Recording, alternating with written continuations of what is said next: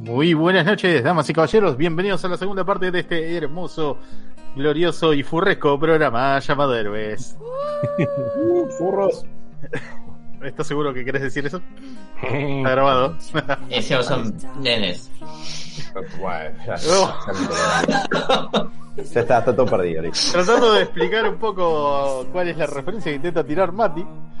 Eh, ¿Cómo es se que rezaste? vamos, vamos a cumplir con la promesa del primer bloque que es eh, analizar esta nueva serie que estrenó Netflix recientemente llamado Sweet Tooth que está basado en un cómic que la verdad que no tengo mucha idea de quién es así que voy a dejar a los expertos que hablen al respecto y yo solamente me pondré a analizar las cosas buenas que me gustaron de esta serie cómo se lava el culo, hijo de puta. esto es la idea de ser conductor puedo tirarle la, la arena a quien quiera Y creo que voy a aprovechar de hacerlo con Alan y Mati, quienes son los dos que propusieron esta. Yo no propuse nada. Estamos hablando fuera del Mati, fuera todos del sabemos. aire. fanático Mati de, de esta serie, sobre todo de Bobby. Sobre todo, Admito que cuando decías Bobby pensaba en el personaje de Ron. Yo también, cuando De vi en el, yo cuando vi en el grupo dije, ¿qué, qué tipo? ¿Qué están hablando de Bobby? Sí, sí, sí, yo el también. personaje de Ron. No entiendo, bueno. en fin, Sweet Tooth, Netflix, eh, serie de furros, no, Nadie- bueno, no tanto, pero Nadie lo confunda con Sweeney Todd. claro, Ah, Claro. No, no. Yo todo el tiempo en la cabeza era Sweeney Todd. ¿no? eh, nada, nada que ver con el hombre de, que, que, que, que El barbero. gente, el barbero que asesinaba gente. De Eh, hecho, Eh, si, si buscas Sweet Tooth también en, en imágenes Google, te aparece el payaso diabólico del Twisted Metal. Ah, tenés razón. Uh, me olvidé, pero tampoco hay autos en esta serie. Post-apocalíptica, sobre un virus que mata a todo el mundo.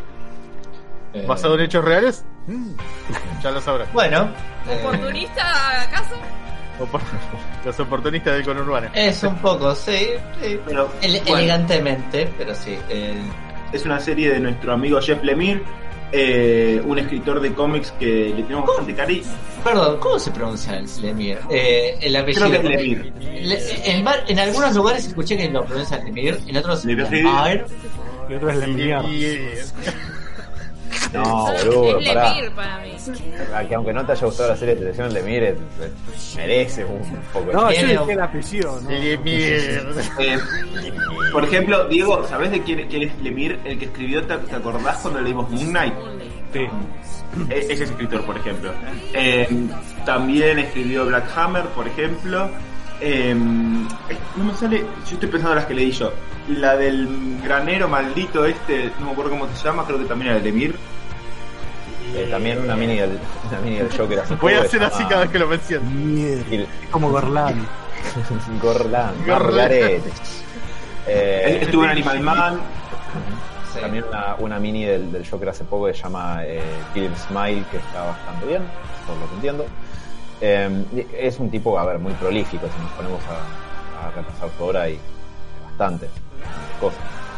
Eh, pero sí, como comentaba Sebas, eh, estábamos viendo qué hacer y bueno, salió esta serie basada en un cómic de Vértigo. El cómic no es tan reciente, o sea, y de hecho la, serie termina coincidiendo de forma bastante accidental con el tema de la pandemia, porque la primera edición es del 2009 de, de Tooth del cómic, un cómic que salió para la entonces existente, hoy difunta Vértigo. eh, y eh, consiste en una, en una ongoing eh, guionada por, por Jeff Lemire que nos narra Y eventos también. Ah, también por él. Ah, Sí. mira, una historia donde está a modo de guionista, de, de artista integral, como se dice, que hace guion y dibujos y, y el catering también. Y eh, bueno, ¿de qué, ¿de qué va esta historia? Acá el que leyó el cómic fue Mati en estos días, así que vos cualquier cosa, Mati, es diferencias y esas cosas. Eh, Eh, sí, que- igual, ojo al piojo, el cómic son 40 números, yo leí hasta el 11, que son los dos primeros arcos, básicamente, Bien. así que no lo tengo en, en completo, pero creo que alcancé lo que sería esta primera temporada. lo- Sí, según lo que escuché, eh, la temporada de la serie llega hasta el 3, al capítulo, hasta el issue 13 del, del cómic o algo así. Ah, ok. Muy bueno, bien. casi, entonces. Estuviste ahí. Bueno, eh, Sweet Tooth, tanto la serie como el cómic, y acá corrígenme si le pifió al tema del cómic, trata sobre un mundo posapocalíptico donde hubo una enfermedad a la que- se le conoce como The Sick, por lo menos en la serie de televisión, como la enfermedad así, secas. De hecho, la serie acá en Netflix Latinoamérica está traducida como el virus. COVID. Y sencillamente, qué bueno. El Eh, COVID. Claro, donde Eh, perdón, las- un asterisco. Era Gideon Falls, la que decía de terror que no me acuerdo el nombre. Ok, Que también tuvo bastante éxito. sí. Perdón. Eh, la historia sigue las aventuras de un pequeño niño de 10 años llamado Gus, que escribe Gus, que es el que recibe el apodo de Sweet Tooth. ¿Cuál es la particularidad de este niño? Bueno, es parte de esta generación que empezó a nacer con el advenimiento del virus. Son personas que nacen con rasgos animales. Eh, Gus en particular tiene dos cuernos de como de ciervo, sería, como, un híbrido entre humanos y animales. Sí, a esta raza se la Yes. conoce como, Como un venado él es. Sí. Exacto. Eh, y bueno, él vive la- los primeros 10 años de su vida en aislamiento con, con su padre eh, y a partir de acá es donde voy a spoilear todo. Así que si no vieron ni la serie ni leyeron el cómic, están a tiempos de ir a hacer esas cosas y volver, porque acá arrancan los spoilers. Eh, por cierto, la serie de Netflix que salió este último viernes que pasó consta de 8 capítulos de entre 40 y 50 minutos cada uno. El primero y el último son los más largos. Eh, así que dentro de todo es una historia bastante condensada que, como decía Mati, narra lo que sería el primer arco de, lo que se cuenta en.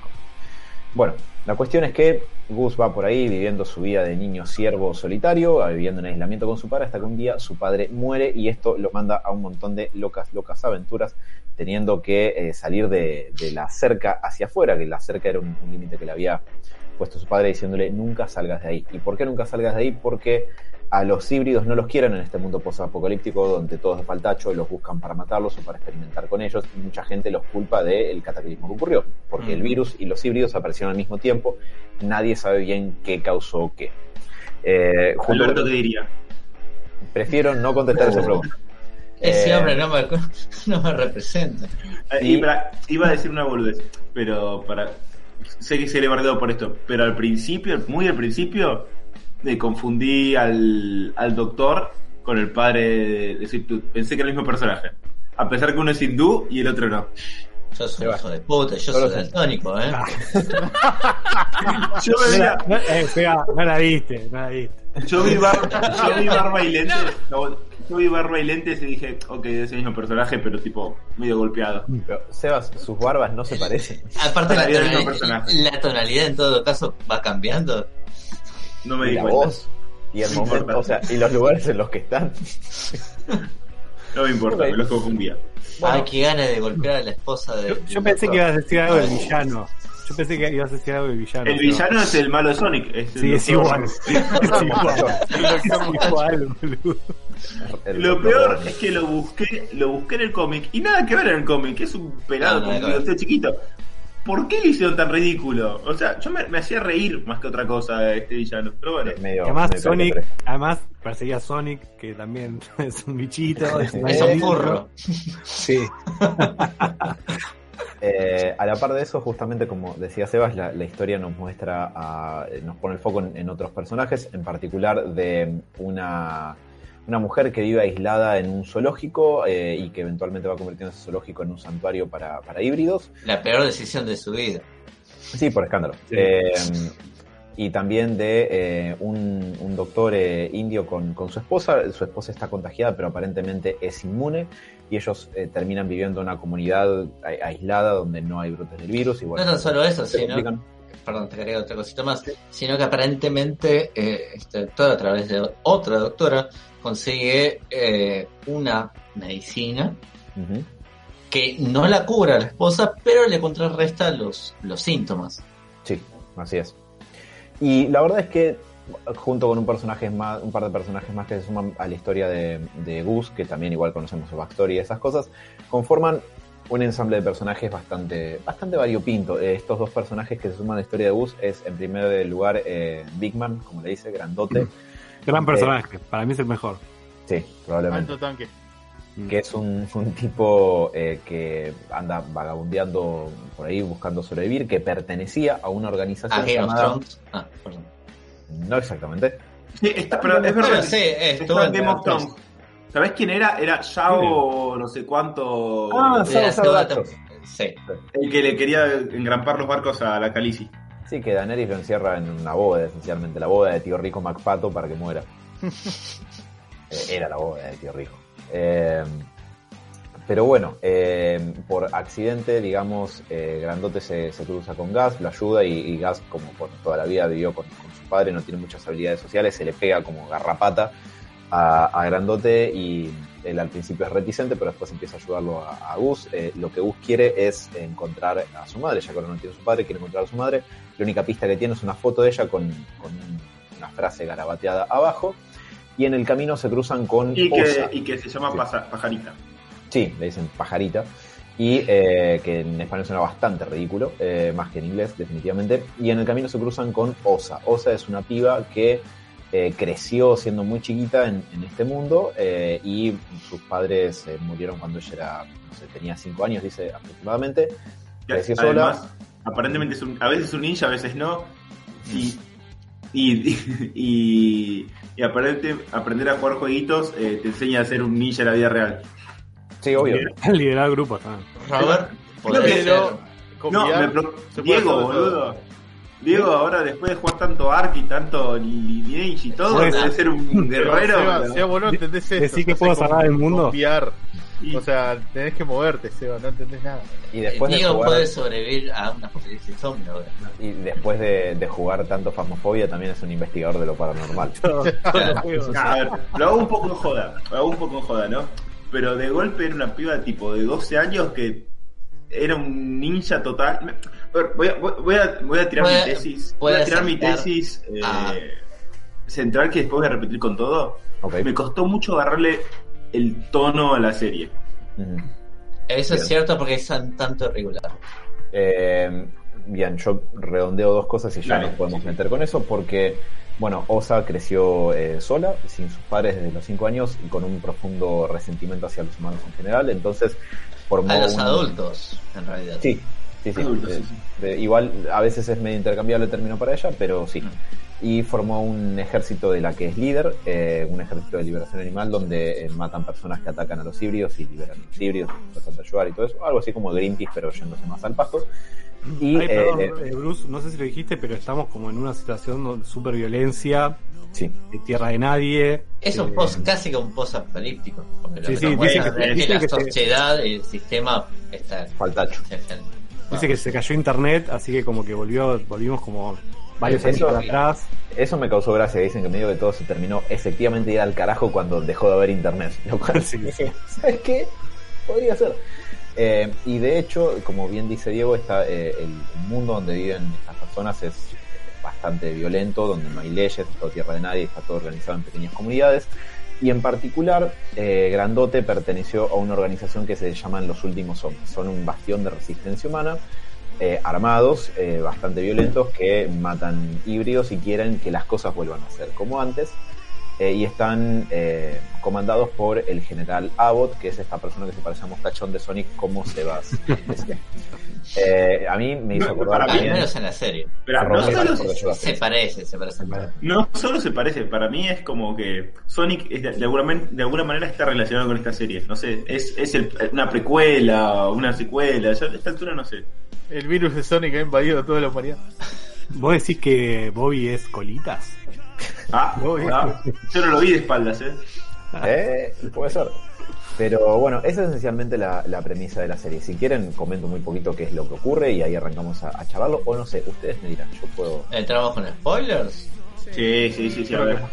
Estas reviews son siempre con spoilers, así que Sí. si usted, el señor que está escuchando no la vio, vaya y véala o ahorrese de ver la serie escuchando un poco nuestro programa, como usted quiera. Igual, para, para que sepan algo, no hay mucha vuelta de rosca. No, es, No es para mí es una temporada muy, muy de desarrollo. Porque me, me- me parece que el puntapié de la historia, de la verdadera historia de Gus, de Gus, es Sí. el último capítulo. Me Para mí parece lo- a mí. Porque te setean Ah. la relación que tiene él con Grandote, ahí Perdón. ya te, Sí, sí, sí. Ya, ya, ya te dejo. Y te van desarrollando los arcos de cada personaje como para ponerte en un... eh, te dan el, el inicio verdadero de la historia, de la aventura de cada personaje. Porque para mí es seteo. Sí. Para mí Puede toda ser. la temporada es seteo. Sí, y- Alan, no sé. Eh, no, me, me faltó un detalle para decir. Hay un narrador en la serie. Sí. No sé si Mm, sabían eh, quién es, es importante eso. Eh, es el padre de. ¿Cómo se llama? De Thanos. No es Sí, Thanos. no, es Thanos. Josh Brolin. Es, eh, la voz de No, es el padre. No, no, es el padre, me parece. Sí, es el padre. ¿Seguro? Sí, es el Es padre. el padre, sí, sí, sí. no es Josh. Brolin, es el padre Josh Ah, Brolin. con razón sonaba tan viejo. Bueno, Ah, ese, Ah, ese- viejo, te iba a decir, reactor yo, Brolin. Yo lo rebancaba, boludo. Para mí era. Creo que es James Brolin. Ah, Eh. con razón. Leí mal y dije, eh, tal, no fue. Me equivoqué. un aspecto que A tiene la, la adaptación es que es muy de cuento. Justamente, hay, hay un narrador en, ca- en cada capítulo. Que eso Y con un tono de, de- de abuelo bonachón, además. No es tipo Es que una es- cuestión tétrica. Medio Big Fish.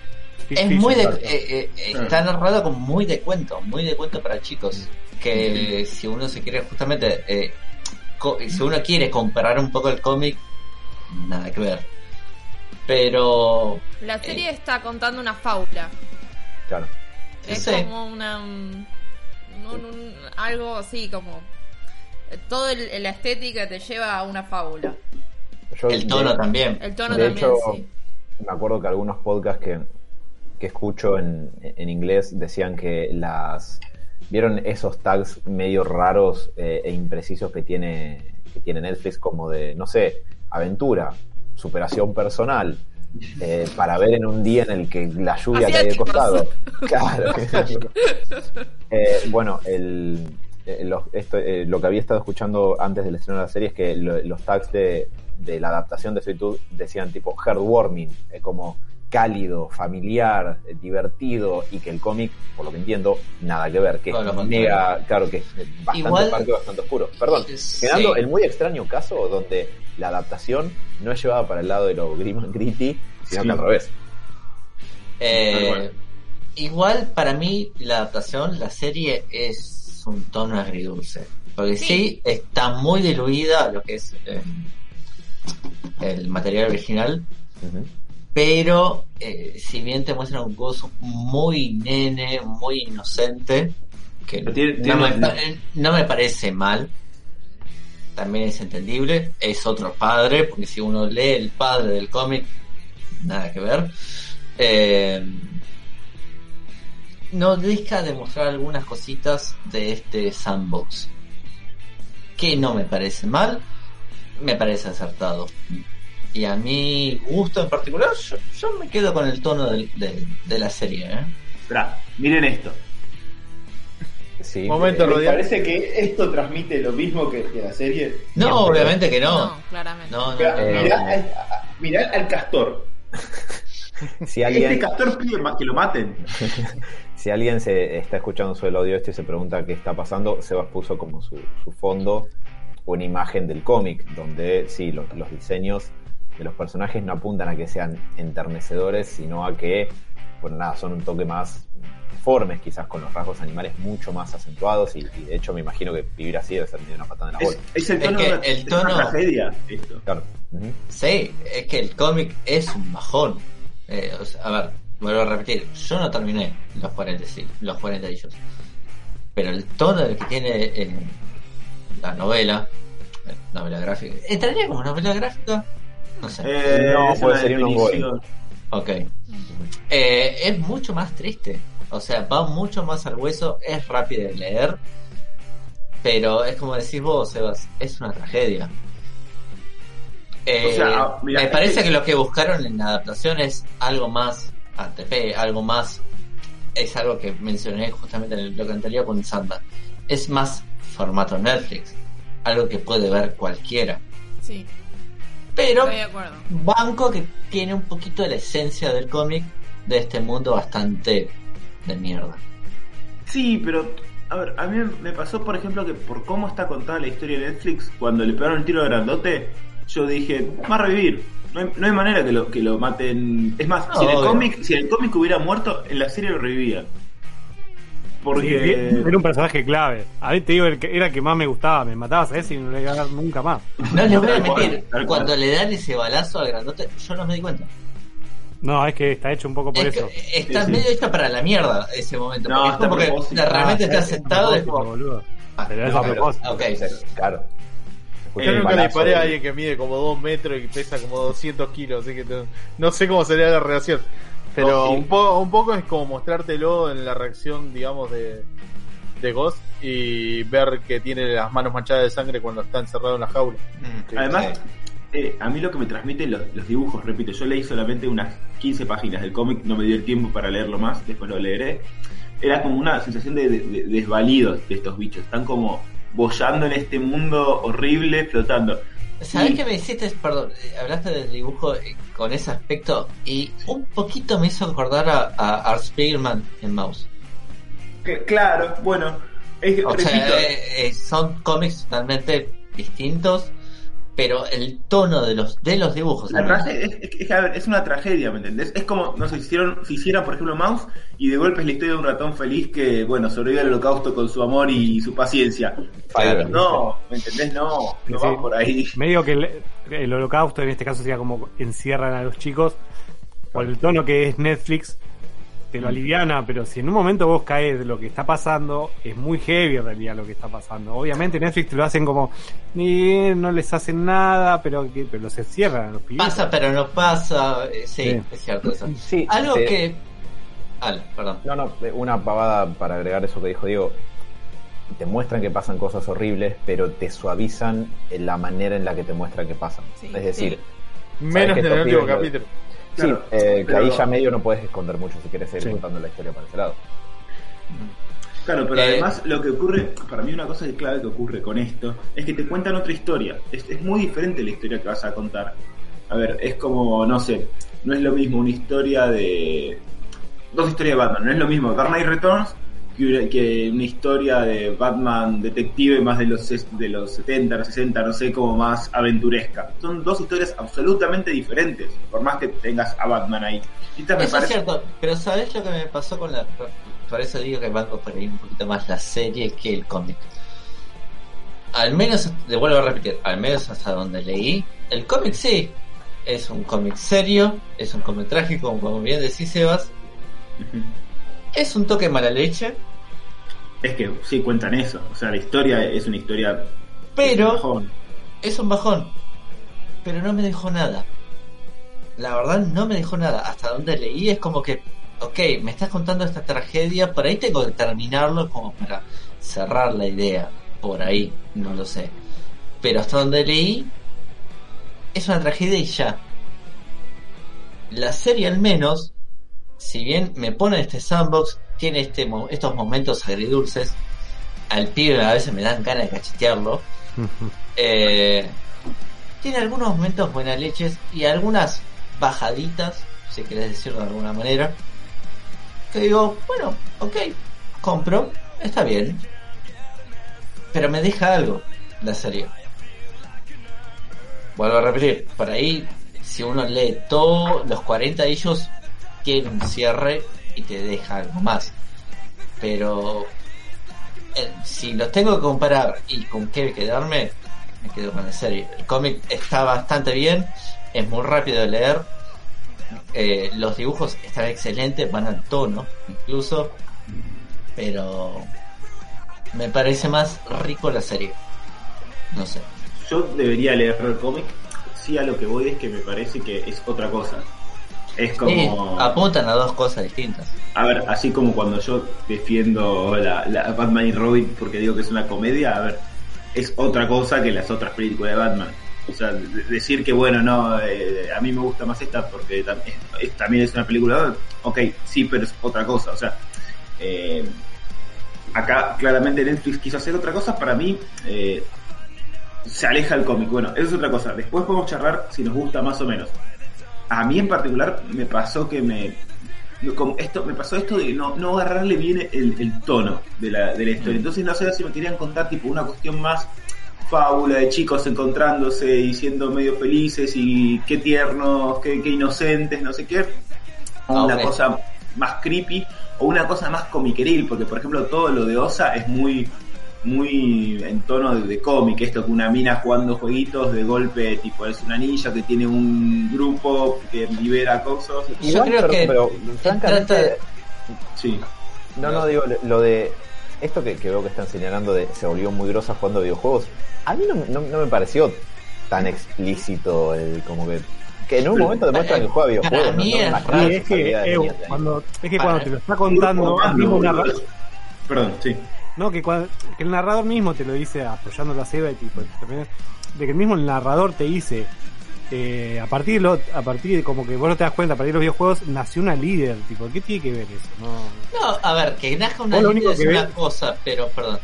A mí, eh, por ahí lo que eh, lo que queda raro es que una nena que pierde a los padres se cría sola y de repente empieza a juntar pibes y les hace frente a gente que está supuestamente por ahí entrenada con armas de fuego. Eh, queda raro, es como. A, a eh, ver, es, no pero sé. repito, es otro tono, ese es mi, ese es mi tema, ¿me. Es como, es, Es como, que ya de por sí es algo que señaló Bruce. Hay un narrador, eh, es como muy de un cuento esto. claro, pero es- además no es un narrador tipo oscuro, es un narrador tipo Cálido, es muy cálido. cálido, eh, como re- muy de fábula, muy, muy Sí. de fábula de bueno, y Pepito pudo conseguir con el amor de su... Además, otra cosa, repito, mi, mi hermano acá sentado estudiando matemática en este momento, cuando vimos Oh, a qué Bobby, me dijo, es, es el, un baby Yoda eso. sí, Sí. No. sí. A mí Sí, me con- pareció. eh, eh, los Sí, efectos de la serie a mí no me gustaron. No, O son sea, una cagada. A, los- mí lo- los, los pibes me pareció muy falopa, después lo demás está bien. El único que zafa es él, claramente. Pero No, todos los es él demás que la- tienen, que son más animales cerdita. que, No me acuerdo. Bueno, sí, también tiene un poco más de protagonismo y lo va a tener más, supuestamente, ¿no? Eh, pero todos los demás que se los ve, digamos que son más animales que, que humanos, son eh, muy. Está, está muy. La animación está muy fea. Está- se nota. Pero, eh, pero no, no es animación, me parece que son disfraces, ¿o no? Mm, Es más disfraz, sí, es A mí- más. pero. A No mí, sé. a mí El, eh, No me el del convenció. pobre niño sacrificado con ojos de, ese es animación, sí, de sí. cosas, esa, esa Ese animación. de una, sí. Con, con Lo los ojos tengo- de, de camaleón, creo. Lo que tengo mis dudas es si Bobby no es un animatrónico. Me parece que. Para mí Bobby es un animatrónico. Tiene más pinta de animatrón. sí. Igual, a No se metan con Bobby. Una más, Yo tengo obvio, dos tengo unas ganas de juntarme en un Bobby partido de un- fútbol que se no. ponga en pedo. Sí, de ponerlo en pedo a Bobby y te cagas de la risa. Pero me pasó dos cosas Bobby. Primero, que me- era, era muy raro. Segundo, porque nadie se preguntaba que, que era totalmente diferente. Porque todos son animales con nenes con un poquito de pelito. Y ese era un castor que hablaba. Eh, Hasta los ojos son diferentes. Salió de un anime, ese hijo de puta. Y tipo, ah, ok, mirá, un castor. Qué Se bueno. Va, castor se no lo era un perdieron topo, en. creo. Creo que era un topo. Se lo perdieron en Vistar. Ah, por eso vos lo querés, Robert al topo. El topo. Eh, Eh, no, pero, pero me, pasó esto, me pasó esto como con el tono, ¿me entendés? Como que de golpe era una cuestión muy realista de lo- el padre con el hijo sobreviviendo al virus, con una cuestión eh, medio a, ¿cómo se llama la película esta? Eh, del padre con el hijo en, el- en el, en el holocausto también. está En la carretera, el, la No, no, no, no. La como que le engaña, no, la que le engaña, le engaña al hijo que, que está todo como todo bien. Ah, la, vi- La la vida es esta. La vida es Claro. Una Ah, cosa medio así. Uy, qué bajón, qué peliculón, pero qué bajón. Claro, eh, de golpe, de golpe, tipo, tenía esta bajón. cuestión media, media caricaturesca de, de la piba esta con su grupo de, de ninjas, oso, no sé qué, o el villano también que tiene esa barba ridícula, y esos, esos anteojos y, y habla como un villano de, de dibujitos, o sea que no es un personaje serio a veces. Es- Sebas, perdón, eh, no sé si querías, necesitas redondear lo que... No, que bueno, después me, Bobby- me despide algo. Los pibes que son tiernos, pero de golpe tenés escenas tipo que tratan de ser medio crudas. Ojo, no sé si el mix es como un poco su, su idea, pero teniendo... Me parece, me parece que justamente esa es la idea, es un poco del cuento de fantasía de un nene que está buscando a su madre, que es un híbrido, y, y por otro lado esta historia oscura de que la humanidad se fue a la mierda, están buscando una cura, culpan a los híbridos y los van a descuartizar para buscar la cura. Me parece que va por esos dos lados. Sí. Igual co- coincido en el tono, en el tono medio, porque me pasó algo con, por ejemplo. Es un gris. Sí, porque poner la escena de, de Big, del grandote, que te muestra cuando ve a, la- a su bebé, es re fuerte. Sí. Y tipo, la decisión que él toma es. Y, y cuando, en la primera vez que la, lo veo, tipo dije, uff, qué fuerte. Pero después tratan de buscarte la manera de, de redimirlo a él y alivianarlo. Y al final él sube. Y no, no, entonces no terminas bien, bien qué onda. Está bien, mira, ojo, ese es el personaje que más me gustó. Pero como que todo el tiempo es eso, es una escena que parece, uy, acá ¡oh!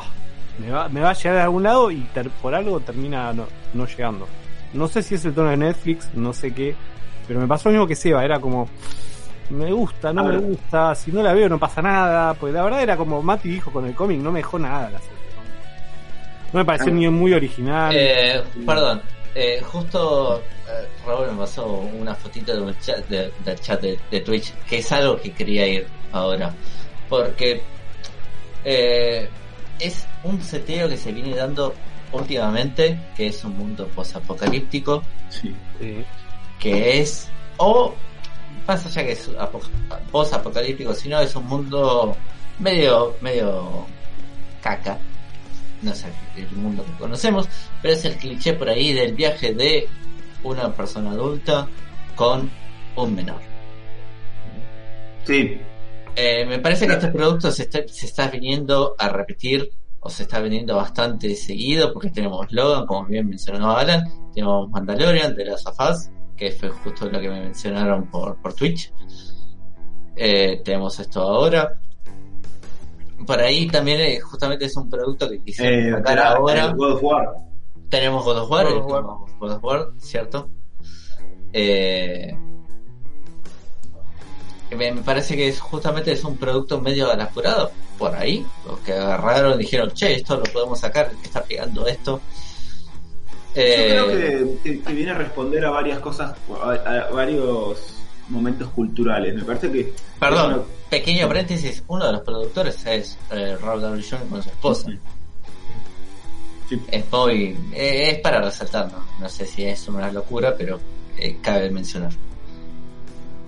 Em, yo creo que eso tiene que ver un poco con, con, con cierto tipo de masculinidad, digamos, que, que el hombre se, se, se permite, digamos, cariño, eh, pero, pero no puede dejar de ser duro. Entonces, si, si, el, si el tipo fuera tipo bueno de por sí, de bueno, es un chabón que es re amistoso con, con los pibes, los quiere rescatar y los quiere y no sé qué, medio que no lo compramos mucho, es medio un boludo, no sé qué. Pero si tiene esta cuestión de amargura, pero se está resintiendo, pero en realidad en el, El fondo es típico bueno. hombre rudo, sí. sí, Sí, sí, sí. el- con- con- nosotros nos cagamos de risa, es tipo, es, es el. No llega a ser, pero es un poco el Vegeta del grupo. Nosotros, nosotros jodíamos en el anime se da, viste, que está. ¿Quién es el Vegeta del grupo? Que es ese que dice, no me importa nada, pero después termina luchando para salvar el mundo y dice, ¿qué onda, maestro? Ya, ya después de la decimoquinta vez que decís que no te importa, pero venís a ayudarnos, no sé, hacete cargo de algo, no sé. Eh, me parece que tiene esta cuestión, ¿viste? Como de- de- del hombre desgastado que no Mm. se anima, no se anima a- al cariño, pero bueno, pero si es lo que hay que hacer, es lo que hay que hacer. Y me parece que responde a un poco a, a- al hombre promedio, digamos, que, que- que hay en, en el mundo actual, cómo, cómo nos mantenemos. Esta cuestión de que, de que no nos bancamos, tal vez decir, de, de- de querer a alguien o de, o de, o de- de mostrar afecto, porque tenemos que ser rudos y grandotes y, y amargos, porque si no es boludo. Y, pero, y estas, yo creo que estas, estas series beben un poco de eso. Igual, Sí, obviamente, pero el recurso. El Me recurso parece de- que. sí, sí, sí. No, no, perdón, Diego. Que el recurso, el, el recurso repetitivo, te lo admito, pero me parece que en el contexto que y por lo com- por la, la vida que tuvo el personaje, no sé si está tan mal. Era obvio, igual Seba que ese chabón se hacía el rudo, pero era un, un buenazo. Eso te lo Ah, admito. lee el Sí, pero fíjate, fíjate que Ah, en ¿sí? todas, en todas estas, en las que mencionamos, Kratos, el de Last of Us, este, son tipos como que llegaron a ser malos, pero ahora se están redimiendo. Es como que siempre tiene esta cuestión de, de que, de que esta ambivalencia entre el mal y el bien, digamos, de... Como que cruzaron en su momento una línea y. No sé como si decir no- mal no- y bien, pero llegaron por ahí a un punto de amargura que es como, bueno, Eso, yo se creo- va a hacer toda la mierda. Pero, pero pará, pero bueno, ahí te lo justifican. hasta, que que llegue- están- hasta que llega alguien que le da un poquito de esperanza o creo- de algo más. Es un mundo de mierda, va- como dijiste vos, es como casi imposible que el chabón no... Pero no- yo creo que. Yo creo que. ¿cómo, ¿Por qué está construido su personaje? Es porque. Este, esta cuestión de, de ser amargo o estar amargo es muy identificable con el mundo actual. La mayoría estamos amargos por algo, o estamos al juego hinchados porque el mundo es una mierda, por la, La pandemia, adultez. por la guita, por la adultez, no sé qué. No, pero. Y porque es muy difícil después abrirse a. Ok, me importa la gente, o me importa lo- los pibitos, y, y si veo un pibito por la calle lo quiero ayudar. Porque eso es un boludo, la verdad. O, si, o porque eso esa vulnerabilidad lo que te implica es eh, justamente el, peligro. complicado. No, el peligro de sufrir, o sea, de, de sufrir. si- si Bueno, no- un camino complicado, digamos. Mucho más fácil de estar cerrado y ser tipo, "Ah, estos pelotudos, hay que, hay que matarlos a todos, no sé qué. Eh, y me parece que por ese lado, es- es- este héroe así como... no- no- seguramente el trop existe por ahí y alguien ya lo nombró y hay análisis culturales enteros de esto, pero bueno, en héroe siempre redescubrimos la rueda a veces. Eh, pero para mí va por ese lado, por el lado de cierta masculinidad de que de que ponerle si a Kratos en un en este en este God of War hubiera arrancado que en realidad es re buen tipo y, se redimió y se junta a tomar té con, con Atenea, no, es un pelotudo, ¿me entendés? Pero si es un amargo que, que bueno, lucha contra el mundo y, bueno, ¿qué, ¿qué se va a hacer? Termina Pero- tomando cariño el pendejo. Per- perdón que lleve un poco siempre agua Sí. para el mismo molino, pero creo que es el punto por el que la Pero, gente dice, che, no, no, no, no. No, pero che, qué buen Superman ni Justice, ¿no? Y a mí Sí, me dan ganas de agarrarme sí. los huevos con una morsa cada vez Mm. que lo escucho. Porque Es que es, sí, como bueno, esta amargura, la amargura es más realista. Como la gente va por ese lado. cual. Tal cual. Mm. Y, y lo cual es triste. igual. A mí, eh, igual, eso, ¿sabes qué es lo que me llama la atención de eso? Es que justamente, por ahí es algo más un aspecto personal, pero la gente banca más a es- eh, cada vez la gente banca más eso, es como que yo banco más por ahí, todo lo contrario. Eh, me estoy desconstruyendo, chicos. Pero, Sí. eh, ¿sabes qué? Lo que me Para mí igual este no es el este caso de viaje- este personaje. ¿eh? Para mí no... no Bueno. sé. O sea, estoy de acuerdo con ustedes de que se usa mucho. Yo hablo del arquetipo, ¿eh? no, no estoy hablando de este personaje. Este personaje tiene sentido, ¿eh? Es Este el arquetipo justamente de, grandote, medio Eso sí, resentido con un, con un chico. Pero Eh, el pensá que lo, lo ayuda, al minuto uno, por eso yo no lo veo tan... No lo veo tan... Bueno, pero te- en este caso. pero más adelante entendés por qué por ahí te lo, eh, lo ayuda. A ver, Al fin- en, igual- en realidad en el último capítulo. Yo voy, a- yo voy al, a- arquetipo en general. Después, Sí, no, es eso estoy de acuerdo no- con vos. estoy diciendo- muchísimo. Yo digo, no es que no tenga sentido, yo digo, ¿qué es lo que nos pasa culturalmente que está saliendo mucho este tipo? Y yo creo que pasa lo mismo, eh, como dice Alan, yo creo que se, que se repite en todos lados. Es como, por ejemplo, hay mucha gente que putea, a pesar de ser argentinos, putea a la selección argentina todo el tiempo. No importa si va bien o va mal, no sé qué.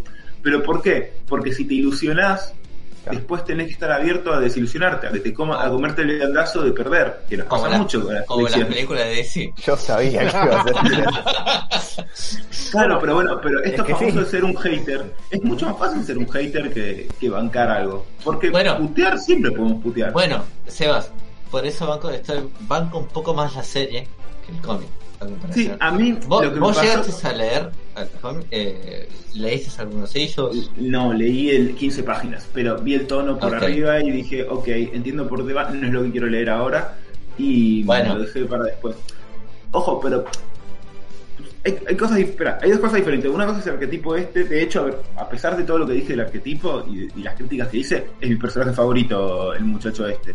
Grandote. Eh, grandote. Me pareció Bueno, en el cómic, eh, ¿te puedo spoiler algo del cómic?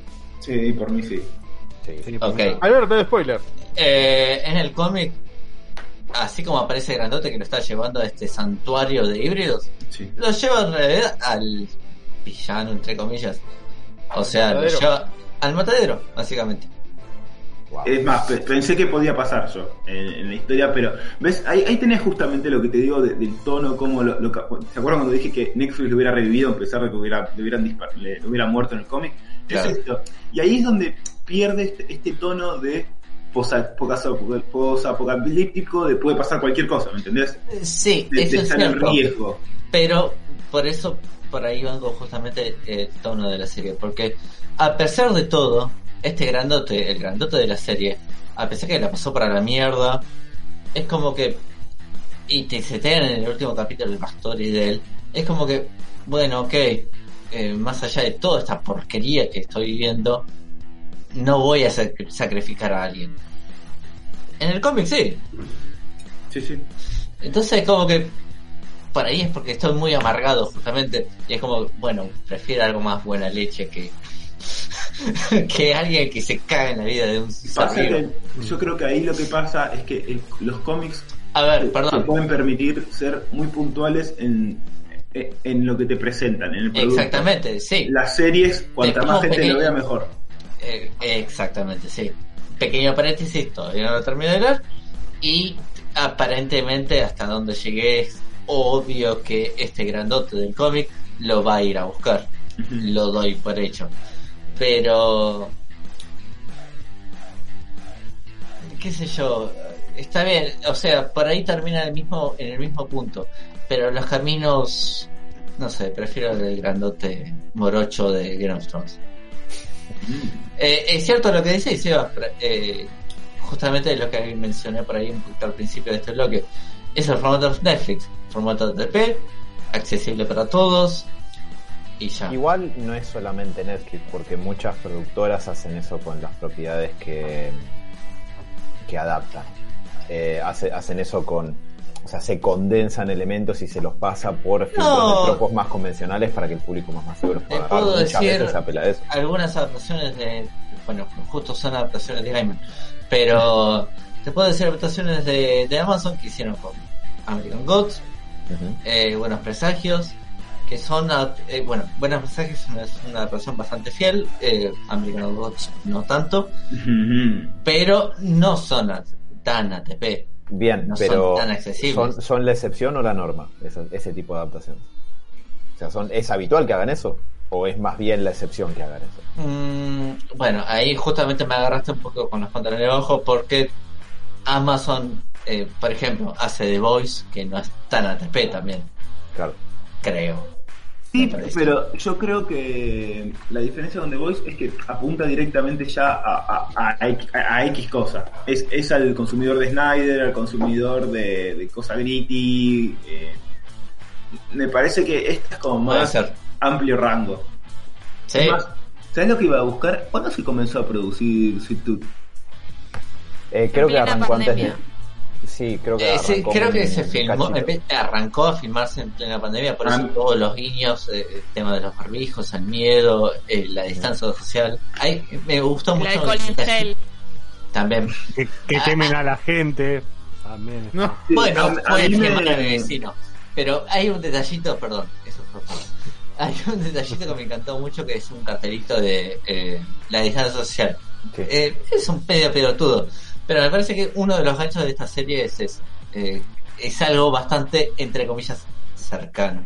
Sí. Para mí, a, a mí no me sorprendería que cuando hicieron esta serie no les interesaba tanto el- la historia en sí de Tooth, sino de hagamos algo con una pandemia, tenemos algo para basarnos. Es que- Sí, mira, tenemos esto, bueno, de un pibe lindo. Yo les iba a decir eso, o sea, más allá de elegir los estos dos personajes que ustedes dicen que están como de moda o que se usa un montón el, el, el viaje del niño con el con el hombre adulto, creo que buscaron eh, acercarnos a la, la o sea, mostrarnos la pandemia de la mejor, o sea, de la manera más terrible posible. O sea, no Me- sé si de una manera más terrible, pero tipo Eso te lo eligieron esto, esta historia por la pandemia, no por, por otra cosa. Por ahí Es, el, No sé, el- no sé, la verdad. el condimento de los, de los dos de los dos personajes creo que a ver sí bueno che estaba de moda está buenísimo bueno eligim- elijamos esta pero creo que la pandemia tiene eh, tiene un, un, un gran digamos fue un, fue un, un gran condicionante al elegir la historia es un gran foco en la serie, sí.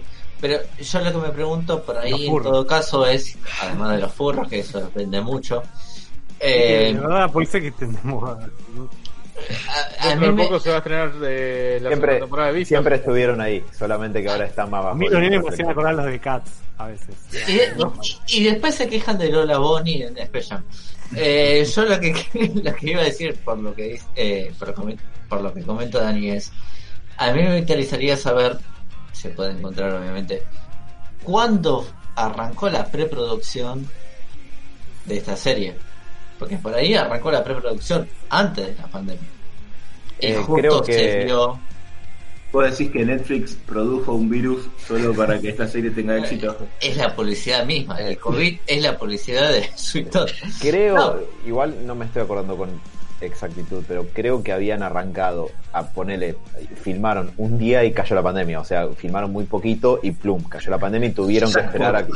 No te creo. Yo apuesto con que, ah, llegó la pandemia. Bueno, aprovechemos este producto. Genial, vamos. Pasa Igual- que, es muy apresurado.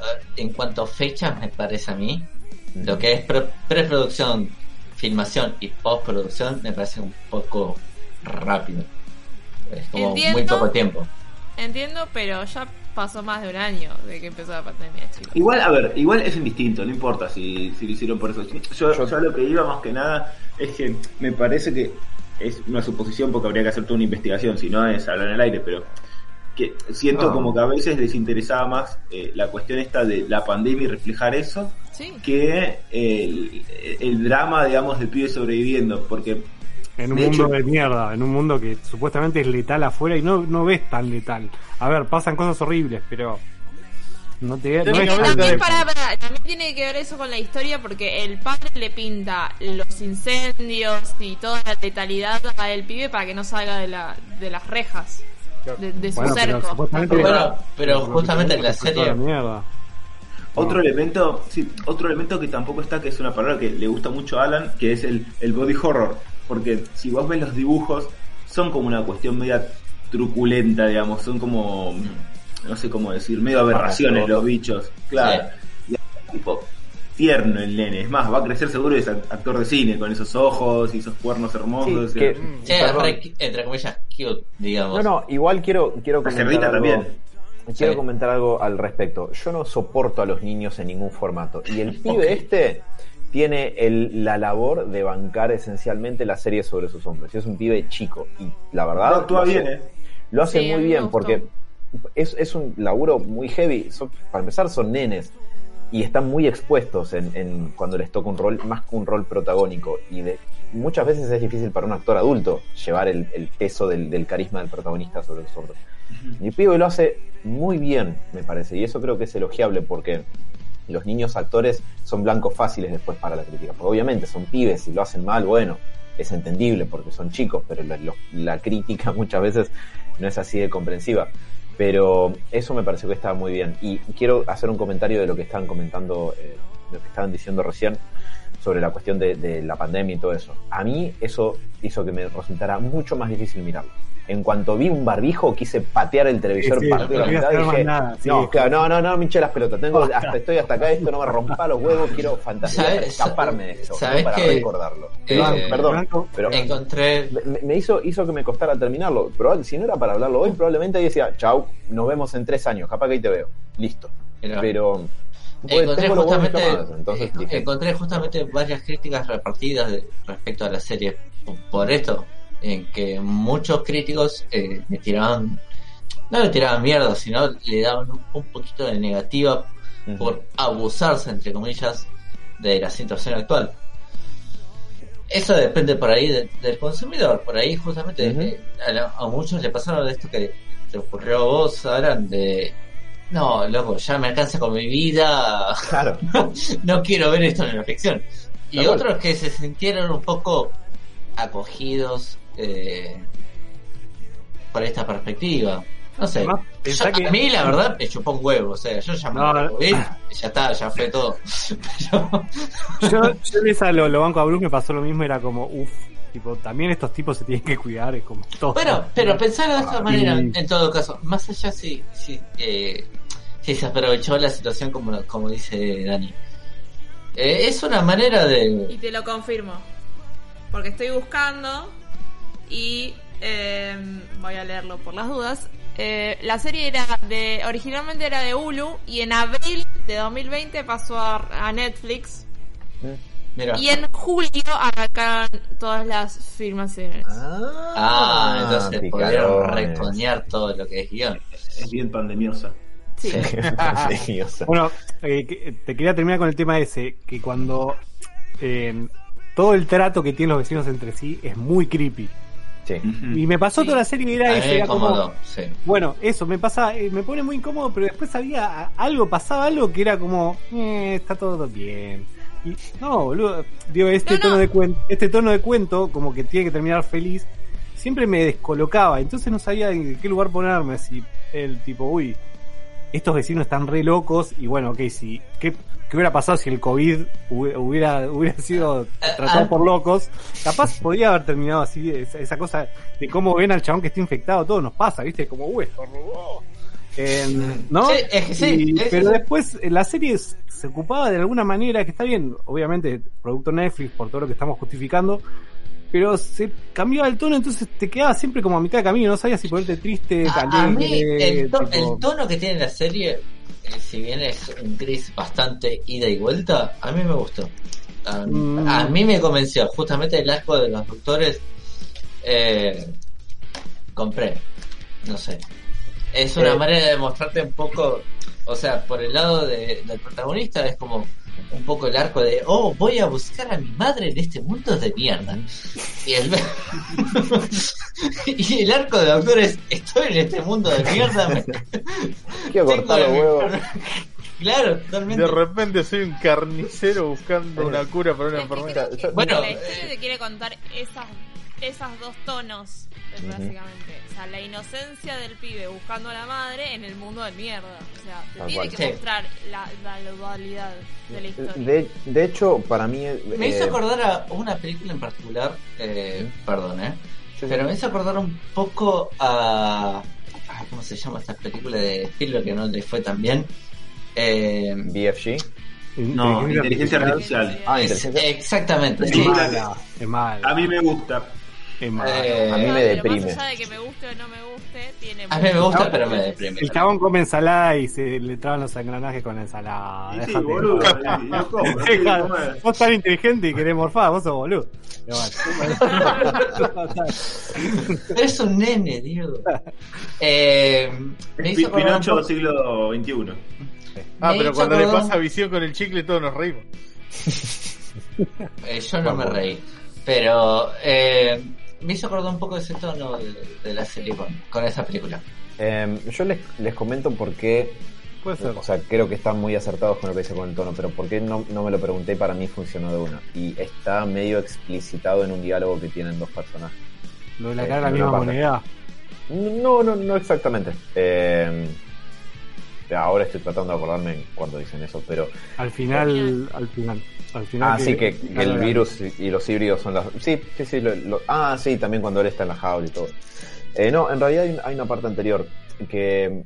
Y es el motivo por el que me parece que, por lo menos, el personaje de, de, de Gus está. Creo que está bien planteado, está bien llevado adelante y está bien desarrollado. De- o sea, tiene la típica historia de la pérdida de la inocencia, de, de- de- de Mm. perder eh, la inocencia propia de la infancia y salir al mundo y, y cagarse, a, pegarse palos y tener aventuras. Discrepo un poco, porque para mí, al contrario, la historia es el mantenimiento de la inocencia a pesar de todo. Eh, Sí, es cierto, pero digamos, hay, hay una capa de esa inocencia que si la pierde, porque dice, no, boludo, dice, mi viejo me mintió, no tengo padres, me hicieron un laboratorio, de- y, y Es verdad tiene- eso. Y, o sea, para cuando termina, sí, obviamente termina abrazado de, de niños furros y, y- y mantiene algo de esa inocencia, o sea, sigue siendo un buen pibe, no es que al toque de se tiñe de negro y dice, te odio, mamá. Escucho My Chemical Romance. Claro, voy a escuchar My Chemical Romance hasta morir, mamá. No, no- no es eso, sino que... No, eh, el final de Ghost en la serie, antes de redondear, es Sí. buscando a alguien, sí, buscando algo a que agarrarse, pero, o sea, es... como grandote. Es perder la inocencia. Pero Para igual al, al final la pierde. Porque durante toda la serie Sí. en general es como Sí. que. Uy, se está muriendo todo el mundo. ¡Un chocolate! Sí. Dale, No, pero no- igual, parió. ojo, al piojo. Sí, no, porque muchas veces, en, eh, vamos, muchas veces, no, pero en algunas oportunidades en la serie es como que él sabe que grandote, entre muchas comillas, te va a dejar. O sí, sea, sí, sí, sí. No es- Sí, eh, no, no Pero- es pelotudo, pero quiere abrazarse a esa inocencia constantemente. sí, pero igual lo que, lo que, ¿qué cosa, Dani? No, no, no, dale, dale. Termina. Ay, Ok, hay, hay un diálogo en una parte cuando están cerca de, de llegar a la casa de, de la que sería la madre de, de Gus y está Osa y Grandote dicen, como que se miran y dicen, che, ¿y qué hacemos? Porque la madre no va a estar, lo más probable es que esté muerta y, y Osa dice, me preocupa lo que le pase porque Gus es tan... Gus dice, es como, o sea, míralo y está tipo persiguiendo una mariposa, es una pelotudez de eso. Eh, y es como que ti- tiene esa cuestión de que en ese mundo de mierda, donde nadie, o sea, como es un mundo de mierda, todos en algún momento hicieron cosas indeseables o se llevaron algún palo de, de- de- a su manera, todos los personajes pasaron por eso. El único que está como... Sí, también, pero el único que quedó intacto de todo eso, casi milagrosamente, fue Gus. Y ellos no quieren que, que eso le pase.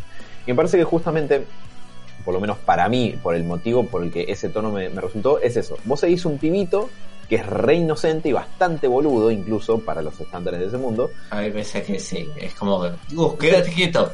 Pero no, es que, es que está, No, bien es- que sea, está bien que sea boludo. Creció con un solo otro, otro ser humano en su vida. Si fuera Era más medio boludo, inteligente, Era medio boludo también. ¿Sabés lo que, ¿sabés lo que, me, lo que atenta contra esa, contra esa lectura? A mí, estoy, estoy pensando por qué no me entró tanto. Uh, Vale, Quiero, me falta una, una frase nada más que es que vos seguís a ese pibe en un mundo de mierda. Entonces, vos estás viendo una realidad nefasta vista a través de un cariz que, que es como más inocente y más cándido, pero vos, el espectador adulto, sabés que, a- o sea, te le, le están poniendo a- azúcar arriba, pero es una mierda el mundo en el que están. O sea, como no te engañes. Eh, y creo que la elección es esa. No quiere decir que por eso es brillante o lo que sea. A mí me resultó por eso. Pero escuchándolos a ustedes me parece absolutamente válido que no les haya resultado. Quizás por eso también. Ah, ah, no, a, a ver, a- yo estaba pensando yo recién, ¿por qué no, no compré tanto este, este tema de la inocencia a pesar de todo? Y es por esta cuestión de- del tono que va y viene. Eso yo creo que es lo que me caga esta cuestión de el contraste entre Gus y el Pasa mundo que- horrible. pasa Pero- que son pero déjame terminar. arcos. Sí, pero déjame terminar.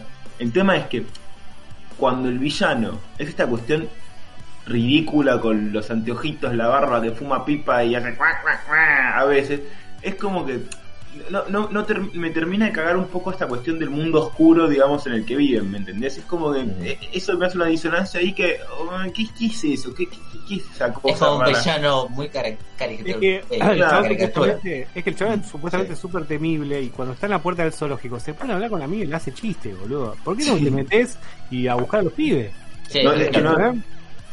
Tal cual. Y, y además tiene esta cuestión de que no te da miedo cuando lo ves. Eh, No. no. No, no sé, hay series donde, donde vos ves al, al Es un villano. villano plano. Claro, y, y vos ves al villano y cuando aparece te cagás en los pantalones y decís. ¿Qué, qué es Ahora, película? algo va a pasar, tipo, algo Sí, va a pasar. No me acuerdo qué película habíamos visto hace poco, yo justamente marcaba esto, o serie de que cuando aparecía en pantalla, vos te agarrabas los pantalones pues no sabías qué, qué podía pasar. Em, se me ocurre ahora, mira, hablando justamente de Butcher en Pandilla de Nueva York me pasó siempre con ese Sí, totalmente. sí. Eh, ¿sab- ¿Sabes quién también? Em, eh, no específicamente por esto, pero eh, Crispin Glover en, American Gods. en American Gods te da Sí. un cagazo de crítica que la mierda. pero mal. Y, y, y están esos personajes, o algún personaje de otro de Game of Thrones, que cuando vos lo veías en pantalla decías, chabón. ah, no, ¿sabés quién? No se me acuerdo quién. De Daredevil, eh, ¿cómo se Bullseye. llama? El, Bullseye. Sí, Eh, no, Bullseye. Bullseye. Aparecía en pantalla Bullseye y vos decís, este chabón puede matar a cualquiera, pues está totalmente desquiciado. Sí. Y, y acá apareció este chabón ahí amenazaba a la mina. Ah, no sabés lo que te voy a hacer. En los libros de historia van a decir ja, ja, ja, ja, que tiró la tuya. Y tipo, ya se había escapado la mina hace media hora. Era, era cualquier cosa. O sea, Eh, no- me da miedo. Y entonces, por eso, es como que no se me termina a formar este, este mundo opresivo y horrible donde. Creo que lo más cercano a, eso que decís es justamente cuando Gus ya llega a este campo de concentración básicamente Sí. y agarran a este nenito camaleón y le van a lo van a matar básicamente Sí. Pero, creo que ese tono llega a ese, ese No, a ver, eh, yo, yo la verdad que creo que el villano posta eh, queda, deja bastante que desear, por lo menos en su primera presentación oficial cuando lo ves cara a cara con alguien que lo enfrenta. Eh, pero así todo, digamos, eh, cómo está presentado todo lo que es el séquito, los seguidores, y un poco la idea de una vez que ya tiene todo medianamente armado, creo que le podría dar un- una chance para una segunda temporada, para un desarrollo un poco más grande, eh, por una cuestión de que todo lo que está alrededor de él es lo más preocupante más que él en sí mismo. Pero me diste, me diste el pie para algo. Tres elementos más que, que digo que me sacan. Por ejemplo, el, vos hablaste muy bien de los séquitos. Tiene al subordinado ese que es el boludo de los cómics. O sea, ti- tipo, si es, si es un mundo opresivo, eh, que tipo, tengo que estar preocupado por Tooth y todo. No puede ser que el, el- no, no sé si es segundo, pero parece el hijo del, del tío que lo tuvieron que meter. y El hijo que- del dueño, tiene que laburar con el Me me da personaje, me da personaje más fascinado por todo lo que ocurre que por sí por ser un personaje malvado. Eh, pasa que Es están como- tratando de adaptar un personaje del cómic que básicamente eh, spoileo un, un poquito más del cómic. Ahora, ahora sí. me la puedo jugar. eh, me la juego. eh, a mí lo que me dio en la serie que no lo muestran, para mí tiene como un sentimiento especial hacia los pibes. Como que no es tan. No, mal. pedófilo. No, no, no, ahí el bigote. Ahí sí sería un villano completo. No, pero, pero me entiende lo que les digo. Que, que- Sí. Mm. Es como un personaje tipo. gra- no, no sé si gracioso. Over pero- top. Sí, y, pero, Mm. y- pero es medio ridículo, tipo, si este tipo es el más malo de todos, no puede, no puede- el Joker, no, a ver, en, en un- en una historia seria, si el Joker de Heath Ledger tuviera de, de subordinado, o uno que en realidad es bueno de corazón y, y bueno, viste, como que intente el Joker dice, este tipo me saca las canas verdes, es como, no, le pierdo, le pierdo el, el, el coso, y otra boludez. El, el- la escena, más allá de lo- del tema que son ninjas que aprendieron en, en videojuegos y todo eso, el tema también de que los pibes estos vivían como en, en tipo en, en la tierra nunca jamás de, Sí, de yo me imaginé lo mismo. Yo me imaginé la misma sensación. pero Sí, además hace 10 años que viven ahí y tienen todavía golosinas ¿De qué, qué, qué son estos pibes? Que tienen el mejor autocontrol del mundo además No, viven y además- jugando sí El, eso, el personaje que decías vos, Bear, supuestamente era el líder de este grupo que no cierra, pero bueno, era el líder de un grupo. Y después es una pelele después en el, en el viaje. Como que no sabe qué hacer, está ahí en la mitad. Y la pero, pero además, yo, yo repito, yo voy al tono de, de la cosa. Si es un mundo tipo hiperapocalíptico, podría mostrarte esta cuestión como que tratan de estar feliz, pero en un momento mostrarme algo que están dando mal ahí, ¿me entendés? Como que le digan, bueno, traigan las golosinas y de golpe se dan cuenta que no tienen golosinas, o, o no sé, se les rompe una computadora y dicen, ok, solamente nos quedan tres computadoras, algo como que realmente el mundo es horrible. Sí, Porque sí, que parece- hay alguna limitación. Se me cagó la fuente, no hay otra fuente. No, pero es verdad, tiene razón, Seba, porque vos ves al otro personaje, a Vi- al grandote, que el chabón vos ves que tiene poca comida, más allá que después siempre consigue. No tan solo eso, sino que tienen electricidad estos, estos rebeldes. Por eso, pero sí. No se las sobre eso con mi hermano. ¿Qué- ¿Cuál? ¿Cuál? Porque Hay es, electricidad. ¿por qué hay electricidad? Ah, y, sí. y ¿quién, los banca esa electricidad? Y yo lo que pensé es que en El un norte. mundo post-apocalíptico, tal vez para difundir electricidad, tal vez, o sea, mantiene las redes eléctricas porque les sirven a estos últimos hombres que haya electricidad en todos lados.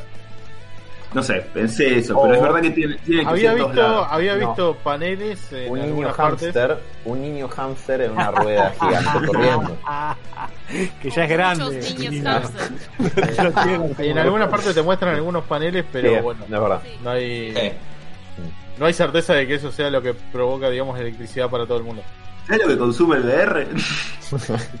Eh, a mí eh, lo, lo que me repito, llama... y, y el último, el, el último de los, porque eran tres cosas que iba a decir, y el otro Sí. es el sacrificio del, del amigo de él, de, Ah, el de- jugador. del tren, que es como que le faltó Ah. dramatismo, tiene esa cuestión de, de, bueno, no sé, pero me voy a sacrificar por ustedes porque te voy a defender, y tenés, tuvo esa escena tipo de él El- defendiendo... La el- excusa es que el, ese personaje tiene algunos problemas después de todos esos juegos que le golpearon muchas veces la cabeza y está Sí, medio... neurológicamente dañado está. Sí, pero a ver, Clarísimo. no, no sentí que fuera una escena dramática a la Game of Thrones, digamos, como que qué escena horrible de ver, digamos. Era como, Claro. bueno, no sé, chabón como, como un, un héroe más de película heroica, media falopa de los 90, me pareció.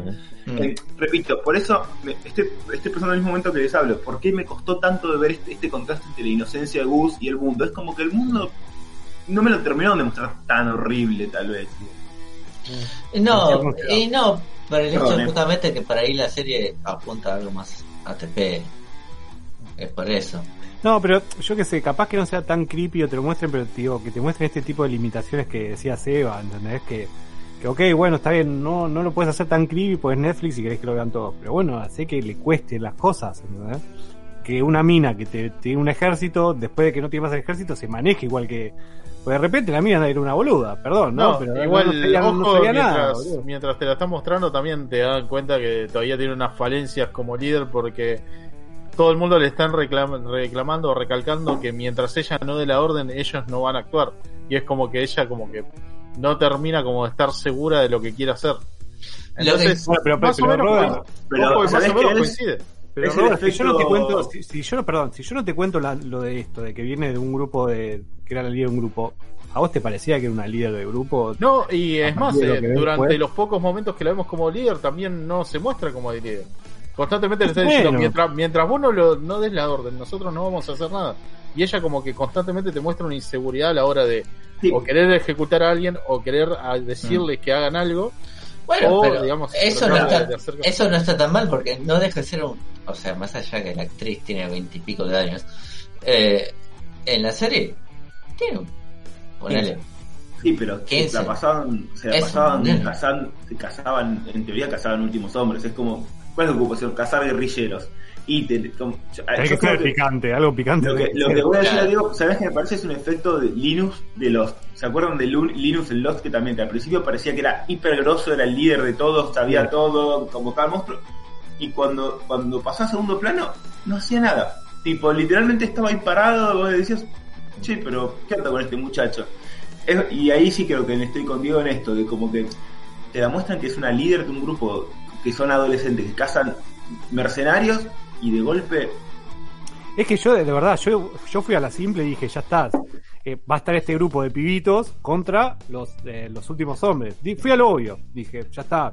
Y de repente el grupo este desapareció cuando la verdad que estaba, era importante. Eh, a mí todo el tiempo eh, eso, como que no, no me terminaba de cerrar la idea de para dónde iba la, la serie. Más allá que creo que los recursos y todo lo que está, tipo, se justifica. Pero me faltaba eso, como todo lo, todo el, el background del mundo, ¿entendés? Porque lo de la inocencia todo está bien y además el pibe la verdad que es muy bueno. Y hay un par de escenas que chabón la, la- la va llevando él nada más. Pero después no, a mí no me, no me terminó de cerrar. No te digo que sea ni buena ni mala, pero... No, no, la serie no es mala, eso definitivamente no. A mí me aburrió un poco. sí, yo eh, coincido con, con, con Bruce y yo si no, me, no era para héroes no le iba a ver. ponele. O por lo menos no le iba a terminar de ver, la iba a chusmear y porque no me interesaba mucho la, la historia. Al final la verdad que sí, con el...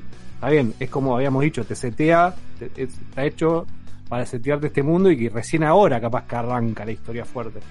O sea, Pero- a mí creo que lo que más me gustó en medio del final fue cómo terminaron de concatenar todas las historias por separado, como para decirme que, bueno, en realidad, digamos, algo entre todos estos personajes que te estoy mostrando que tuvieron situaciones distintas con un mismo problema, están como, digamos, enganchados. Creo que por ese lado me gusta cómo fue, cómo fue formado eso. Ujú.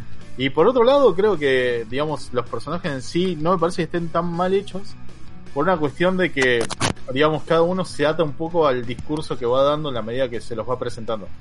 Por ejemplo, eh, en el momento en el que, mm, digamos, Grandote se encuentra el doctor en, en el, digamos, este, en el ascensor, eh, el doctor mismo, digamos, en esa escena demuestran que le dice que, digamos, eh, es una locura lo que ah, llegaríamos a hacer por amor. Sí. Mismo el doctor eh, en ese momento está eh, metiéndose en contra de todo lo que cree y lo que creyó durante toda su, su supuesta vida como médico para salvar a su mujer, que es lo único que tiene, digamos, como en todo, en todo el mundo. O sea, va a terminar sacrificando niños eh, animales simplemente para poder, eh, digamos, salir vivo de esta situación con, con su mujer. Sí, bueno, pero eso, es- eso, eso se entendió, pero... Eh, mismo eh, Oso, va, perdón, eh, Grandote le pasa exactamente lo mismo que con su mujer. O sea, el chabón decide abandonar todo, eh, digamos, eh, en el momento y cuando, digamos, está a punto de, digamos, de irse al carajo, el chabón pega media vuelta y, dice, no, ¿sabes qué? No da. La historia del tipo es exactamente lo mismo. Viene haciendo un montón de cagadas, matando un montón de pibes. Y en el último segundo, cuando nota que, digamos, no todo tiene que ser tan oscuro, no tiene que ser todo tan gris, el chabón pega un volantazo y empieza a ayudar a uno de los que técnicamente es como su enemigo o quien parte de los que provocaron este apocalipsis. Em, creo que lo- los personajes van un poco, un poco enganchados con esto. O sea, la, la piba esta, por ejemplo, de pasar a ser una pésima líder, digamos, de, de cosas, porque constantemente te están refregando que medio que toma decisiones muy simples como líder, pero, eh, digamos, eh, en el resto de cosas es como que dice, bueno, cuando la decisión está clara, la tomo, pero cuando tengo que tomar una decisión muy complicada, que va, digamos, a lo gris, o sea, esta idea de que si lastimo a una persona que técnicamente se dedicaba a matar animales, eh, va, a híbridos, eh, y de esta manera lastimo un híbrido, entonces medio que llegar a, a estos extremos eh, no, no sirve de nada. Entonces medio que ahí pega el volantazo diciendo como que no, no sirvo de líder, entonces la verdad que necesito otra cosa. Y se va. Como que es más o menos lo, lo mismo que le pasa cuando es niña, cuando pierde, digamos, esa idea, esa idea de ser un de, de inutilidad, o sea, de, de al no poder de no poder haber defendido a su hermana a pesar de que la quería, por digamos tener esta impotencia de ser muy chica. Le pasa exactamente lo mismo de grande. No puede, digamos, mantener su, su equipo porque no puede tomar decisiones porque se siente un inútil. Entonces, como que la historia la lleva a decir nunca bajes los brazos, no sabes si podés encontrarlo o no, pues en algún momento vas a poder hacer algo bien. Entonces retoma esta idea de tratar de retomar un liderazgo, por lo menos aprender un poco más. Creo que dentro de todos los personajes van un poco acorde a su, a su discurso, o por lo menos a una cosa que te va planteando la historia, ya sea estando atados a- al amor, a resarcir problemas de- o decisiones que tomaron en su momento, o mismo problemas que tienen propios de, de no, no poder ser lo que realmente necesitan para poder cumplir o recuperar algo que perdieron. Eh, ya sea un pariente, digamos, o algo por el estilo. Sí. Y creo que, bueno, me, me gustaría que esto se termine como de desarrollar bien en la segunda temporada, porque, bueno, recién ahora es como vemos toda esta confluencia de todas estas historias metiendo, metiéndose todos en el mismo lugar. A mí, lo, perdón, Robert, a mí lo único que sí me gustó de la- del personaje, yo no coincido tanto con vos, Robert, por lo que dije antes. No, no, no, parece que- no hay problema, pero- es como un punto de vista nada más. No, no, a mí, pero es lo que sí me gustó del personaje es cuando ella se da cuenta de que todo lo que ella había creado estaba mal. Que el grupo que el grupo que que el, el grupo que tenía eh, todo lo que ellos en ellos creían estaba no era así. Mm. No, no era, No, no por era eso, no, no, tendría por qué ser tan extremo. O sea, no, no por el simple hecho de, de que odiemos o los adultos nos hubieran cagado la vida, tenemos que odiarlos a todos los adultos porque no todos toman esta- este tipo de decisiones. No, igual Robert, yo me refería más al hecho de que, de que ella se da cuenta que la- en realidad eh, este- estos híbridos estaban creados por el hombre. Ah, bueno, más adelante eh, cuando... Cuando- A mí me gustó, me gustó que es el que era la supuesta líder se dé cuenta que todo lo que lo que venía creyendo tipo, estaba mal. Me pareció me pareció bastante bueno y estaría bueno que hagan algo con eso también. Mm. De, de hecho, y para un poco eh, agregar a, a lo que decía el Robert, a mí en general, más allá de, de que uno le puede encontrar inconsistencias a- a- al, mundo en el que los personajes se mueven y ese tipo de cuestiones, me parece que los, los arcos de los personajes están bastante bien planteados. Es muy claro dónde arrancan, qué les pasa y a dónde terminan. Y todos dentro de todo les queda algo para seguir haciendo en una temporada que sigue. Me parece que eso está, está muy bien, incluso si es como mega obvio, porque en cuanto aparece grandote, ya va es para donde va. O sea, es obvio que es el tipo duro que le va a agarrar cariño al pibito insoportable. Eh, Acá me Ah, están sí. diciendo que es The Walking Dead para niños, pero le gusta. bueno, eh, a, a mí me, me- me pasó un poco es eso. un Yo no, de no, tuve, no, no tuve, digamos, como les decía, yo tuve dos topes con los que me encontré para, para poder disfrutarla más a, a la historia o engancharme más. Porque en general a mí me gustó, me parece que está bien, no me parece una locura, no, no saldría a correr por el mundo diciendo por favor vean esto. Es entretenida, es canchera, pero tampoco te perdés. No, mucho si creo- no la ves. Creo que está. A ver, hay cosas que yo puedo decirte, mira, esto es medio una poronga, pero a mí me gusta, fíjate, hay otras cosas que te puedo decir, esto está bárbaro, a mí no me gusta, y, o sea, Como cosas- Bad Vanilla. No, eso estaría quizás en otra categoría que es esto. Te es encanta medio- Vanilla, ¿no? La verdad es que no. Este es medio un sueño de un sueño de Pepa vencida, pero capaz que lo disfrutes. Eh, no, a ver, hay como cruces posibles entre esas variables. Yo creo que esto no es algo que me parece una locura, me parece que está, está bien hecho, creo que está bien realizado, que tiene más cosas a favor que en contra, a pesar de que tenga algunas en contra. Y si alguien me dice, che, esto está bueno, yo diría, mira, es así, así, así. Fíjate, capaz que te cierro. Eh, pero yo en, lo personal encontré dos topes para, para engancharme con esto y, tienen que ver con el mismo tema, creo que de cierta manera. Uno es que es, es esto que yo les dije. Yo necesito que la ficción que consumo ahora sea escapista. No quiero que me recuerden la realidad en la que vivo. Me rompe los huevos en este momento, eso sinceramente. Y esto es un laburo muy eficiente de recordarme, che, ¿te acordás que hice una pandemia? ¡Pla! Y sale una mano de la pantalla y me pega una, un. Y me costó, y eso no es porque la serie sea mala, es porque tomaron esa elección y es una elección que a mí no me encanta. Y lo otro es que tengo los huevos medio llenos del páramo posapocalíptico. Eh, como que esta cuestión de la sociedad se fue al carajo y ahora vivimos así en comunidades, ya se- me parece que últimamente se hizo es un toque mucho. Claro, pero por ejemplo, Eso cuando, cuando salió Last of Us, que es del 2013, Ah, pero sí. y son ocho, ocho años de eso. Eh, de ahí para acá, ¿cuántos escenarios de como eso? Digo, por poner una referencia de algo que se hizo muy bien y tuvo mucho éxito. Es que por algo, eh, por algo es un muy buen ejemplo que estás dando. Es muchos empezaron a tomar un poco para ese lado. Claro, pero por eso, a- al día de hoy, como que ya me parece que es un poco como. Ya está. ¿no? Como- No es, eh, eh, no es eh, Ashley, ¿cómo era? Ashley era. Ash Y- versus the Evil, no. No, eh, Resident Evil 4. Ah, eh, Ashley, la hija de, Ah, de- sí. ¿no es el presidente. Exactamente, no, no- no es esa dupla. De todo es una mierda. Ah. y- Claro, no, no, bueno, igual. Es esa dupla que tiene. Bueno, justamente, cuando apareció The Last of Us, eh, me parece que puso un Ujú. punto aparte de ese concepto. Me Sí. parece, tengo esa impresión. No, no, eh, desde ya, pero digo, de ahí para acá pasaron como ocho años y, y ya tenés bastante ficción de el mundo se fue al pasto y vivimos en un escenario posapocalíptico y capaz que más adelante hacen algo interesante con esto. Si es solamente esto, me cansa un poco ya el, el tropo. Es que te vuelvo, eh, vuelvo a repetir un poquito lo que dije al principio de, de esta columna. Es un poco el, el cliché o los tropos que se están poniendo de moda. Es un tipo duro con un personaje menor en un sandbox de mierda. Pasa que, por ejemplo, también me gusta cómo, cómo termina esa frase. Eh, pasa que también está el hecho de que quizás, por ejemplo, si alguien plantea, oh, voy a hacer un mundo de, de zombies eh, y, la sociedad se- fue, así, así, así, estamos en un pozo- posapocalipsis, bueno, es medio difícil que, no caer en los mismos lugares que ya hicieron The Walking Dead o The Last of Us, por ¿no? Porque ya se hizo, ya se hizo mucho y ya se hizo bastante bien. Perdón, ¿sabes lo que estoy pensando? Y The Last Man cae más que, eh, si querés ir al lado marketingero, cae más que bien ahora.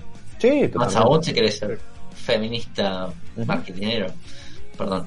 No, no, es que, es que es que es así. Pero, por ejemplo, en este punto capaz que puedes hacer, eh, digamos, algunos usos interesantes de cómo es que esta sociedad se fue al pasto, porque no es con zombies, es con esta cosa de los híbridos, claro. Mm. Entonces ahí tenés oportunidad para hacer... libro, incluso.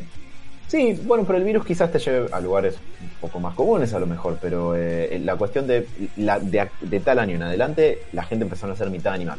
Y capaz que con eso tenés alguna oportunidad de hacer algo un poco más original, pero si no, esto de vivimos en pequeñas comunidades y no hay ley, y eso me, me cansa un poco. Y creo, ahora que me escucho decir esto en voz alta, que tiene que ver con lo mismo. O sea, pensar en el post-apocalipsis no es tan divertido cuando el- la normalidad de la vida cotidiana está un poco comprometida. Claro.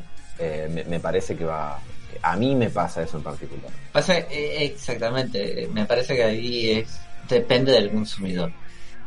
Sí, totalmente. Depende sí. Si lo podés llegar a traer de la A mí realidad, no. genial. Si no, bueno, vale solo. No, pero eh, justamente por ahí eh, es algunas críticas que le vi a la, a la serie. Eh, hay algunos consumidores o algunos críticos que justamente les picó afuera este, este tema que se asemeja mucho a la situación que tenemos hoy y otros le gustó justamente porque abrazan un poco o entre comillas entienden o se sienten identificados a lo que está pasando. Es bastante subjetivo. Sí, y está, está perfecto que, que sea, que sea así. Lo, Ah, lo que sí, la, la última, me agotó mucho la escena paneo, el pibe corriendo en el pasto y música de Arcade Fire de fondo, o New World Music, tipo, uff. Ese recurso, hacémelo una, dos veces, pero era como, era corriendo por el bosque con música cool. Era, eh, pero bueno. Eso es cuestión de gustos. Me parece que está, está un poco quemado ya eh, ese tipo de cosas. Eh, A ver, tampoco la serie pretende ser novedosa. No, no, es que claramente por el tono que habíamos dicho de fábula, que no queda mal, lo admito, pero a mí mucho no, me parece que no suma. Ese pibe corriendo con música de mierda de fondo, yo como, ok.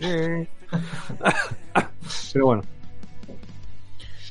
Bueno, eh, creo que sí. más o menos ter- terminamos de armar toda una idea de qué va la serie, un poco los puntos fuertes, los puntos débiles. No sé si alguno quiere redondear alguna cosa con, con el tema de la comparativa, si- con el tema del cómic, esto y el otro. No sé. Eh, No, el tema del cómic, eh, creo que más o menos están, al menos, te vuelvo a repetir, al menos hasta donde leí, eh, el cómic va- avanza muy rápido, demasiado rápido para lo que la cantidad de capítulos que lleva la, la serie, el tono es totalmente distinto. Eh, si buscas algo muy mala leche, anda al cómic, si no, sigue la serie, no sé. Mm, Igual, de acá cuánto tenemos para una segunda temporada, pues. Puede faltar un. Eh, tengo que sé, seguir leyendo, pero si porque- le va bien, la hacen al toque. ¿eh? Sí, obvio, y si la hicieron Eh. en menos de un año, a la primera temporada. Olvídate. Hay que. Vamos a ver qué, Bueno, qué depara Netflix.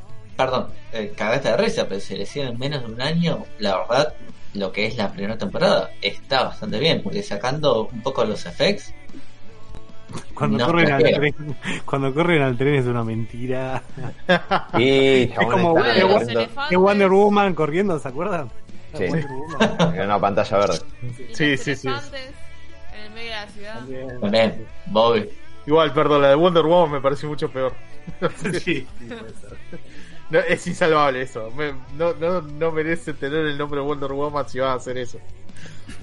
Me, media pila con Bobby. los efectos. Eh, sale de la serie de Wonder Woman de antes. Pero bueno, nada, en definitiva. Esperemos que hayamos eh, sido un poco claros eh, con el tema de, de qué va la serie un poco, de, de por lo menos llegar, si llegan a entender un- de qué se trata y si es un poco para consumir de su parte. Eh, si les gustó o no, déjenos un comentario.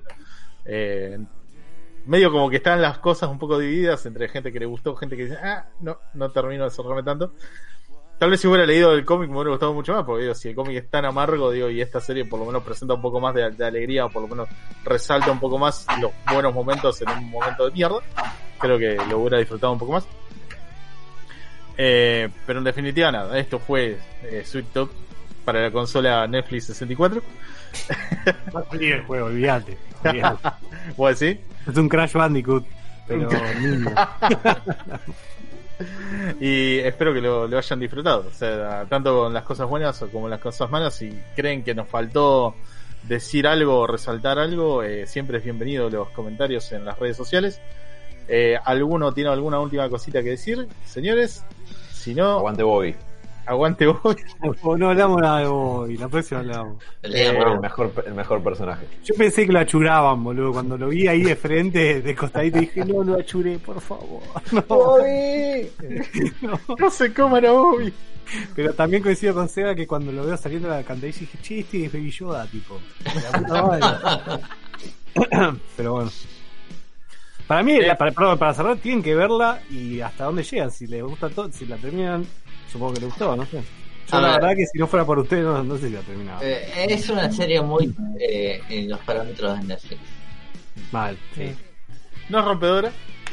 Me- por mi parte fue entretenida, pero bueno, cada uno tendrá su opinión y nos comentarán después. Esperemos que hayan disfrutado del programa. Señores, gracias por acompañarnos hasta ahora. Eh, Javi, gracias por ese Godzilla del ataque. Godzilla. Godzilla La ve. Javi, que tiene furro, tiene niños que le gustan. Le. No, no, pero le caen bien. Javi, está desde hoy pidiendo Batman Ninja 2. También. Está como obsesionado. Menores furros, Javi, encantado. Javi, No, paren un poco. Padre, que dentro de poco viene, ¿No va, a ser Víctor pa- 2. ¿No va a ser papá ahora, Javi? No, ¿no? Che, que una cosa es alguien que falta acá y no tiene lugar al micrófono, porque Javi está siempre en el público. Eh, y pero siempre lo Eh. bardea, por eso. Ahí tenés. Gente, gracias por estar acá. Nos vemos la semana que viene. También nos escuchamos, porque hay gente que, digamos, directamente nos escuchan a través de Spotify o eh, SoundCloud. Perdón, eh, por iBooks. que lo yo no está mal. La, la- cerró, cerró hace rato la, la página. No sé por qué me acordé de eso hace, hace rato. Eh, vamos a estar con mucho más héroes el jueves que viene. Sí, un poquito también, tome. Con posiblemente todo lo que traiga la E3 y dejando que Mati se saque del pecho todo lo que tiene que decir sobre el tráiler de El del Ring. Por favor, hijo de puta, me dejaste con toda la leche este primer bloque. Te odio. Guardale en la heladera una semana más que la semana que viene los vamos a destripar. Bueno, Gente, cuídense por favor. Eh, recuerden que esta pandemia todavía sigue, así que no queda otra. Por favor, eh, cuídense ustedes, cuídense de los demás. Les mando un beso grande de parte de todos los seres. Besitos. Bye bye.